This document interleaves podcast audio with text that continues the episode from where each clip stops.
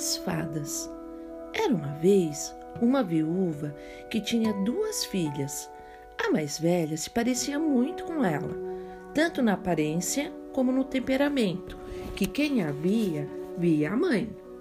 Todas as duas eram tão desagradáveis e orgulhosas que ninguém aguentava viver com elas. Já a filha mais nova, um verdadeiro retrato do pai, pela serenidade e pela delicadeza. Era, além disso, uma das moças mais bonitas que já tinha podido ver. Como naturalmente as pessoas amam o seu semelhante, essa mãe era louca pela filha mais velha, tendo ao mesmo tempo uma terrível aversão pela mais nova. Ela a obrigava a comer na cozinha e a trabalhar sem parar. Era preciso que essa pobre menina, entre outras coisas, fosse duas vezes por dia buscar água a uma légua e meia de casa, o que era longe a beça, e voltasse trazendo a grande moringa cheia. Num dia em que ela estava nessa fonte, uma mulher pobre se aproximou e pediu que lhe desse de beber. Sim, senhora, pois não, disse a linda menina, que logo lavou bem a moringa, foi pegar água no lugar mais limpo da fonte e a ofereceu, sempre segurando a moringa para que ela bebesse mais comodamente. Depois de beber, a senhora lhe disse: Você é tão bonita, tão boa, tão delicada, que não posso deixar de lhe conceder um dom.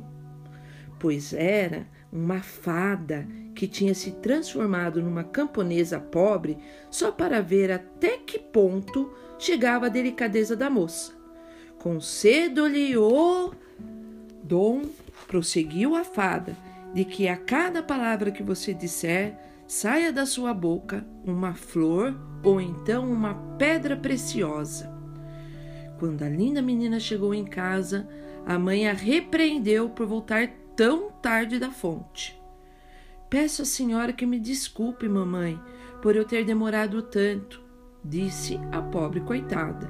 E quando ela dizia essas palavras, de sua boca saíram duas rosas, duas pérolas e dois diamantes enormes. O que, que, o que é isso que estou vendo? disse a mãe, cheia de espanto. Acho que são pérolas e diamantes saindo da sua boca. Como isso é possível, filha? Foi a primeira vez que ela chamou de filha. A pobre menina, ingênua, contou-lhe tudo o que tinha acontecido.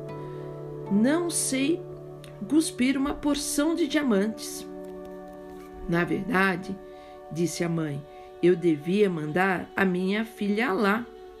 Vem ver, Francisquinha, olhe só o que está saindo da boca da sua irmã quando ela fala. Não seria bom você ter esse mesmo dom? Bastar ir buscar água na fonte e, quando uma mulher pobre lhe pedir de beber, dar água a ela com toda a delicadeza.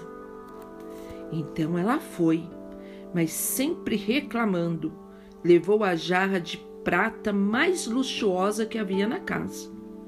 Assim que chegou à fonte, viu sair do mato uma dama magnificamente vestida que veio lhe pedir de beber. Era aquela mesma fada que tinha aparecido para a irmã dela, mas que agora assumira o porte e os trajes de uma princesa, para ver até onde chegaria a descortesia da moça. Você acha que eu vim até aqui disse-lhe essa grosseirona orgulhosa, para lhe dar de beber? É verdade que eu até trouxe uma jarra de prata, justamente para servir a água madame, mas se a senhora quer mesmo, acho melhor ir beber na fonte. É, você não é nada delicada, replicou a fada sem se zangar. Pois então, já que você é tão pouco prestativa, concedo-lhe o dom de que a cada palavra que você disser saia da sua boca uma cobra e um sapo.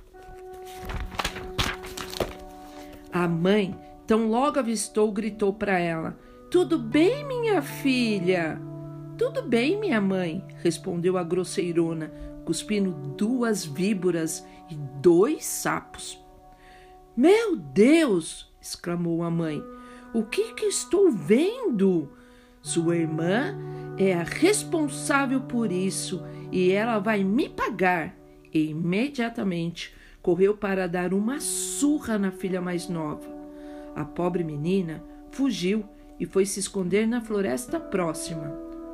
O filho do rei, que voltava de uma caçada, a encontrou e, ao vê-la tão linda, perguntou-lhe o que fazia ali sozinha e por que estava chorando. Ai de mim, meu senhor, minha mãe me expulsou de casa. O filho do rei, quando viu saírem de sua boca cinco ou seis pérolas e outros tantos diamantes, pediu que ela dissesse de onde vinha aquilo. E a moça contou a ele toda a sua aventura. O filho do rei se apaixonou por ela e, considerando que tal dom valia mais que qualquer dote procedente de um casamento com outra mulher, levou-a ao palácio do rei, seu pai, onde com ela se casou.